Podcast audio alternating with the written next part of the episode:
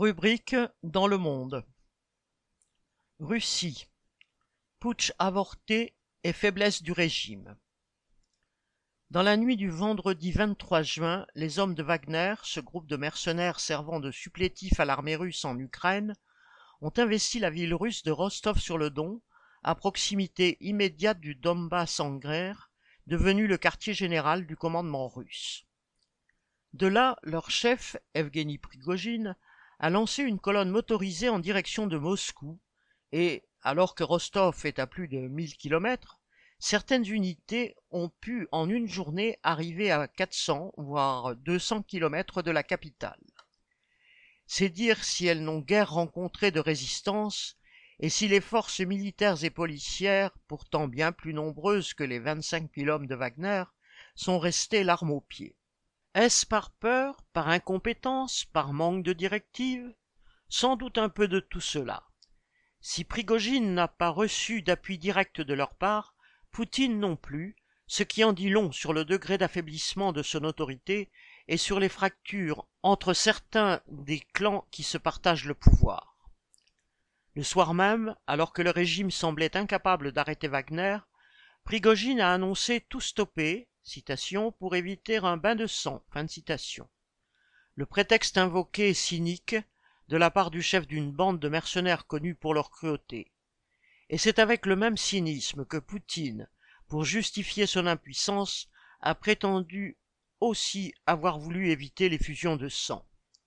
En fin de compte, un accord a donc été conclu entre le Kremlin et le patron des Wagner par l'intermédiaire du président biélorusse Loukachenko allié et vassal de Poutine. Mais cet accord ne règle évidemment pas tout.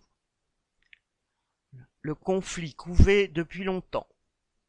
Face à l'enlisement de l'armée russe en Ukraine, certains n'hésitent plus à critiquer la façon dont le Kremlin mène les opérations, y compris au sommet de l'État. Pour l'instant, les bureaucrates et les oligarques restent globalement loyaux à Poutine, du moins en apparence. Mais devant un avenir de plus en plus incertain, Nul doute que dans les coulisses, beaucoup s'interrogent sur l'intérêt de prolonger la guerre et sur la succession de Poutine. Prigogine, à la tête de son armée privée, critiquait depuis des mois ouvertement l'état-major et le ministre de la Défense, cherchant à se faire valoir auprès de Poutine. Il les qualifiait de corrompus et de menteurs, les accusant d'envoyer les Russes au front sans matériel, ni encadrement, ni préparation.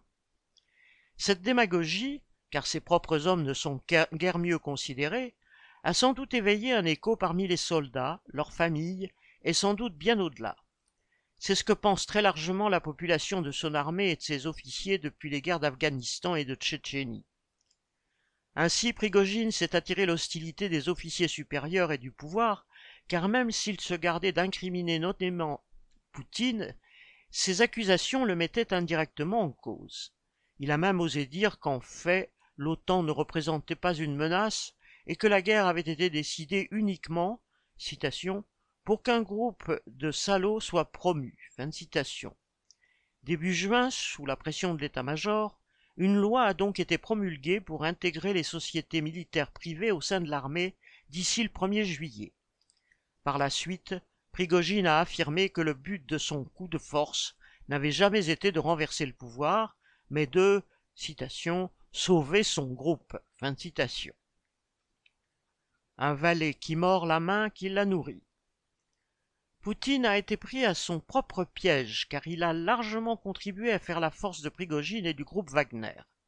Les milices privées ont proliféré en Russie dès les années 1990 alors que les clans bureaucratiques, mafieux et oligarques qui avaient émergé à la faveur de la dissolution de l'URSS se livraient une guerre sans merci pour accaparer les richesses et des pans entiers du pouvoir. Dès le départ, ces affairistes se sont empressés de constituer des gardes d'hommes armés qu'on voyait partout dans les rues et dans les lieux publics, mitraillettes au point. Quand Poutine, au début des années 2000, a entrepris de reprendre l'appareil d'État en main, certaines de ses milices privées ont dû se faire plus discrètes, tandis que d'autres sont devenues de quasi-gardes prétoriennes. Prigogine, ex du temps de l'URSS, Devenu businessman et ayant noué des relations avec nombre de hauts bureaucrates dont Poutine, a pu ainsi proposer ses services au régime. C'était loin d'être un cas isolé en ex-URSS.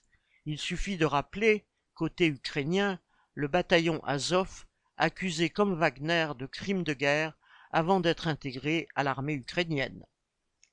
Bien que le groupe Wagner n'ait aucune existence légale, il a pu entraîner ses hommes dans des casernes et bénéficier d'équipements de l'armée russe et de fonds pour payer ses mercenaires. Wagner est intervenu dans le Donbass, puis en Syrie, en Libye, en Centrafrique, au Burkina Faso, au Soudan et au Mali, où, depuis 2022, près de 1500 mercenaires seraient présents. Prigogine aurait aussi financé les usines à entre guillemets, qui inonde les réseaux sociaux internationaux de messages pro-russes. Le recours d'un État à des milices privées ne concerne pas que la Russie, loin de là, mais leur poids grandissant, en particulier depuis le début de la guerre en Ukraine, est révélateur des difficultés rencontrées par le pouvoir. Le régime ébranlé par la guerre. Poutine a accusé Prigogine de planter, un coup de poignard dans le dos de l'armée et du peuple, mais a été incapable de l'arrêter. Moscou s'est barricadé avec fébrilité, certains privilégiés l'ont même fui, tandis qu'on décrétait l'instauration du régime antiterroriste.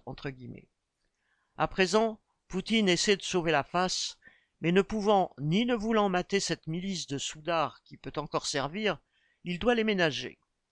Prigogine a obtenu le droit de s'exiler en Biélorussie, la promesse qu'il ne serait pas poursuivi, et l'intégration de ses soldats dans l'armée devrait continuer comme si de rien n'était.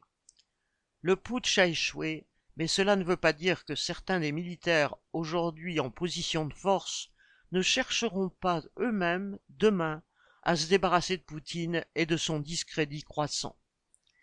L'état bureaucratique russe est divisé en de multiples clans rivaux. Pendant vingt ans, Poutine a joué un rôle d'arbitre entre eux et incarné leurs intérêts communs en cherchant à restaurer et maintenir un État fort face au monde impérialiste qui voulait réduire la Russie à la portion congrue. L'édifice ainsi reconstitué dissimulait ses contradictions internes, mais elles n'ont pas disparu et ont fini par le fragiliser. La crise économique, les sanctions prises par les pays impérialistes occidentaux et à présent la guerre ne pouvaient que finir par l'ébranler.